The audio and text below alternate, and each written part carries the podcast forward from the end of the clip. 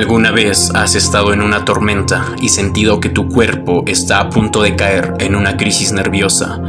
Buenas noches navegantes, bienvenidos al buque 616 cayendo en el ojo de la tormenta podcast. Soy Diego Alvarado, su oficial de cubierta y estoy acompañado de dos marineros más. Hola navegantes, soy Naomi, su oficial de puente. Espero estén listos para el efímero viaje que hoy les espera. Atención tripulantes, en Lever Anclas les habla su piloto Adrián y estamos a punto de partir hacia la nada.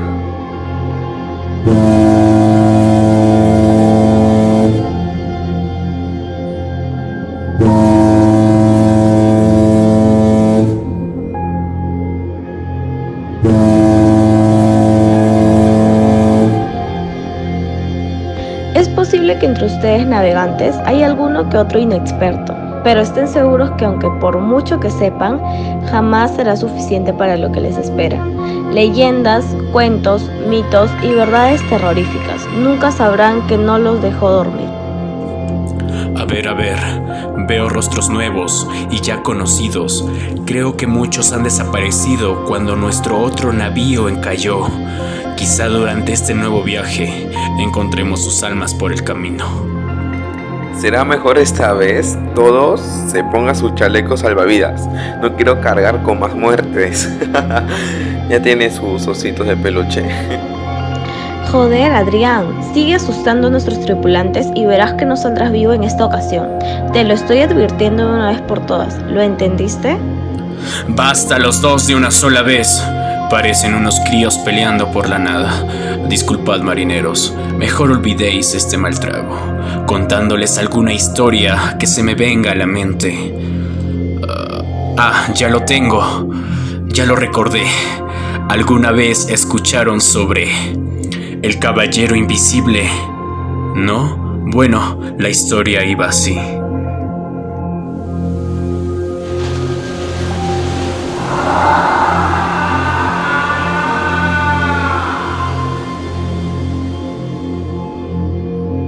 Varios años después que las fuerzas chilenas se habían excedido en atropellos y destrucciones, dejando a través del tiempo un bloque de viviendas denominadas la Cuesta Chile, donde miles murieron y se decía que sus almas rondaban por los hogares de las personas que habitaban.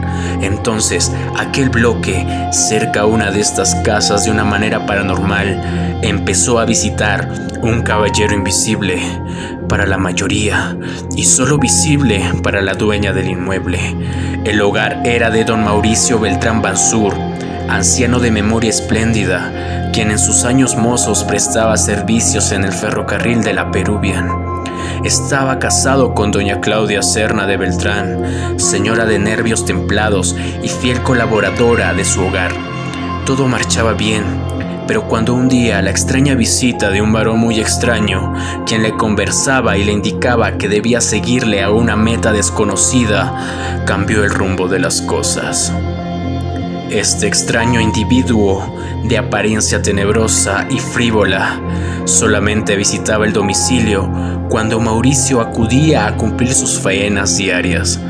Claro que inicialmente la señora no le dio mayor importancia, a pesar de que el hombre parecía de temer.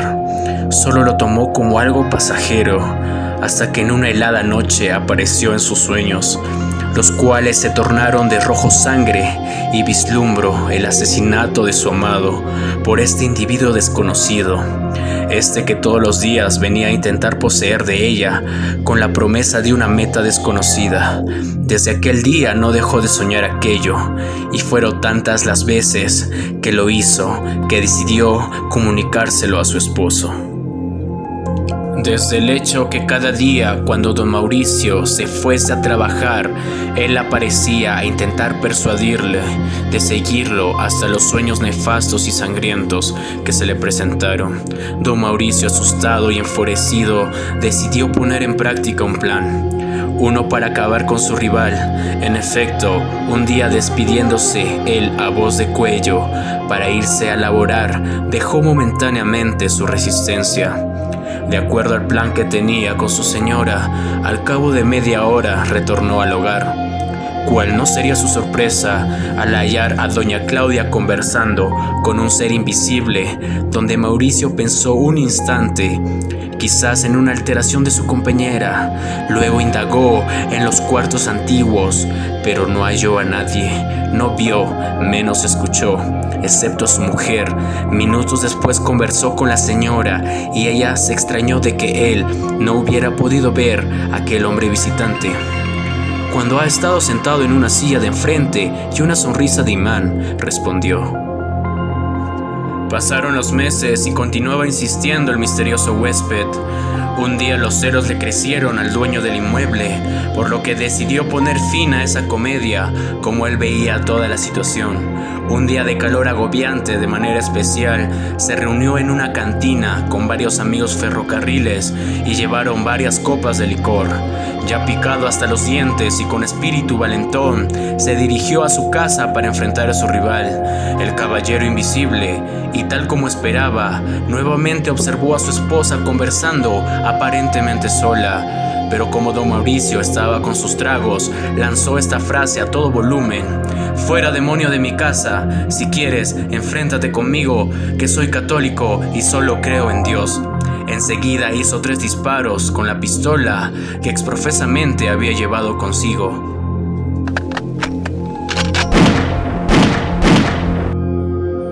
Narraba su señora, que al oír el intruso esa frase muy cristiana, por cierto, respondió con rencor, Mujer, por culpa de este hombre has perdido una fortuna, solamente quería conducirte a un entierro de riquezas, por eso insistía para entregarte todo y salvar mis pecados. Hoy todo lo has perdido y no volveré. Pero que eso no fue todo como si aquel individuo fuese un espejo, los disparos que había ejecutado su esposo se volvieron hacia él, causándole una agonía que finalmente terminó en su lecho de muerte. Se dice que aquel caballero invisible sigue rondando, buscando a aquella mujer que acepte seguirlo hasta la eterna muerte para hacerla suya. Oh, joder, que me has puesto los pelos de punta con tan macabra historia.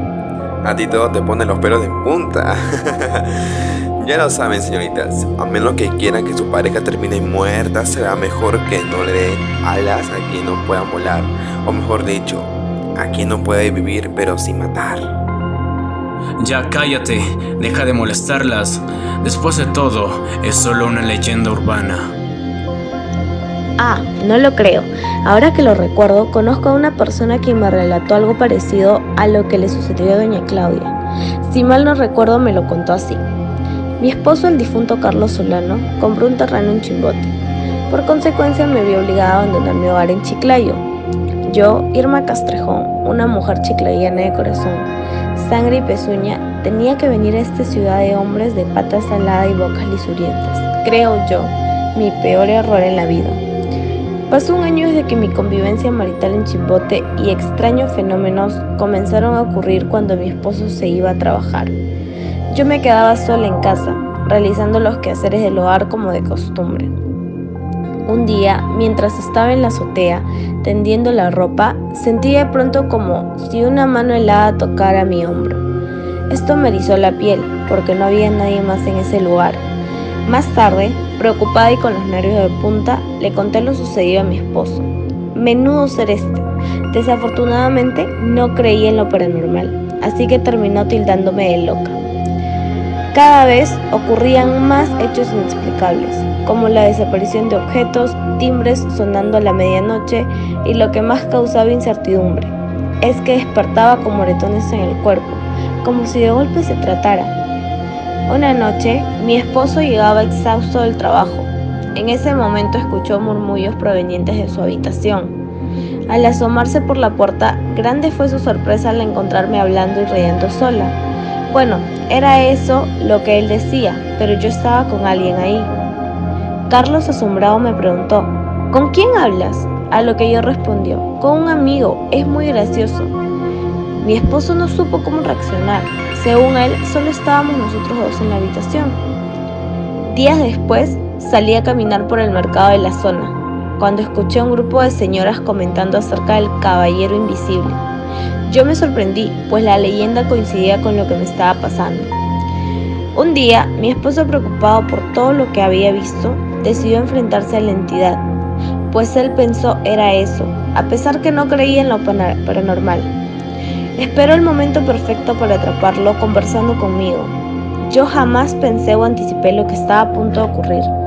El hombre con quien hablaba atacó a mi esposo, dejándolo con graves secuelas mentales. Posteriormente él murió y desde entonces no dejo de soñar con aquel día. Creo que ha comenzado a erizarme la piel. Será mejor que cambiemos de tema. Esta noche me invade un terror alucinante. ¡Piratas a la vista! Todos a sus puestos, aristad cañones, y ustedes marineros, principiantes y no tanto, todos bajo cubierta. Esto está a punto de ponerse feo.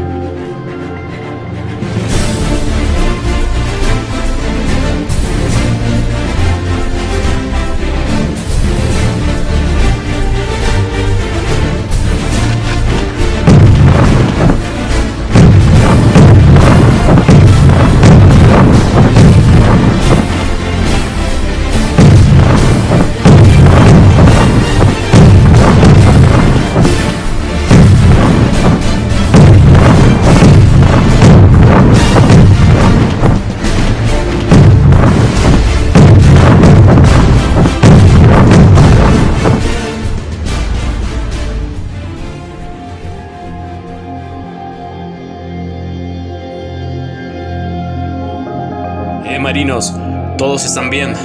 Ya ha pasado lo peor. Le hemos pateado el culo a esos piratas. Ed, escuchad todos. Nos acaban de llegar una transmisión desde el puerto.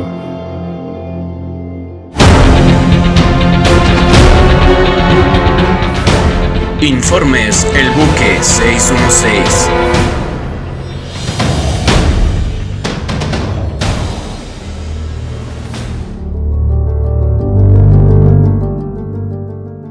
Freddy Krueger, su nacimiento y repercusión en las nuevas generaciones. Siempre se ha hablado de Freddy Krueger como un clásico del terror. Esa película que a pesar muy antigua que sea, sigue creando una psicosis de generación en generación. Y no lo digo yo, sino las mismas personas. Escuchemos lo que dijeron cuando le preguntamos acerca de Freddy. Freddy Krueger es un tipo fascinante Hace mearme en los pantalones y te lo digo yo que tengo 45 años. Freddy es el puto personaje que siempre me da pesadillas, pero no puedo dejar de verlo. Amo a Freddy Krueger, es mi personaje de terror favorito. Me crea una parálisis de terror que solo él puede hacerlo. Como podemos ver, Freddy es uno de los personajes más amados del terror, pero a la vez uno de los más temidos. Pero, ¿cómo se creó esto? Según Antonella Becerra, una fanática y experta de Freddy Krueger, mencionó que esto se creó gracias a Wes Craven, director y guionista de la película, quien relató que el personaje Freddy Krueger estuvo inspirado en tres artículos que leyó en el periódico Los Angeles Times, donde se narraba cómo unas personas que vivían en el sureste de Asia murieron mientras unas terribles pesadillas lo rondaban. Wes Craven se inspiró en crear a Freddy Krueger gracias a tres artículos que leyó en Los Angeles Times, donde personas morían teniendo pesadillas.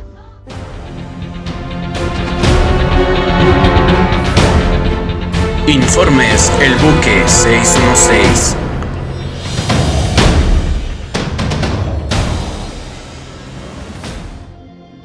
Atención todos, se avecina una tormenta, agárrense donde puedan, es una maldita orden.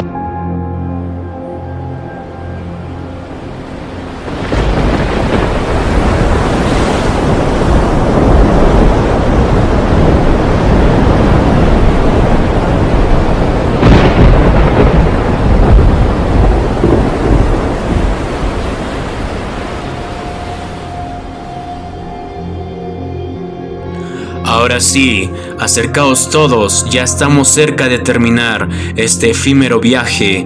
Escuchemos a un marinero que nos envió su relato por nuestro WhatsApp Story. No olviden para nuestro último viaje tendremos una edición especial. ¿Preparados? Escuchemos.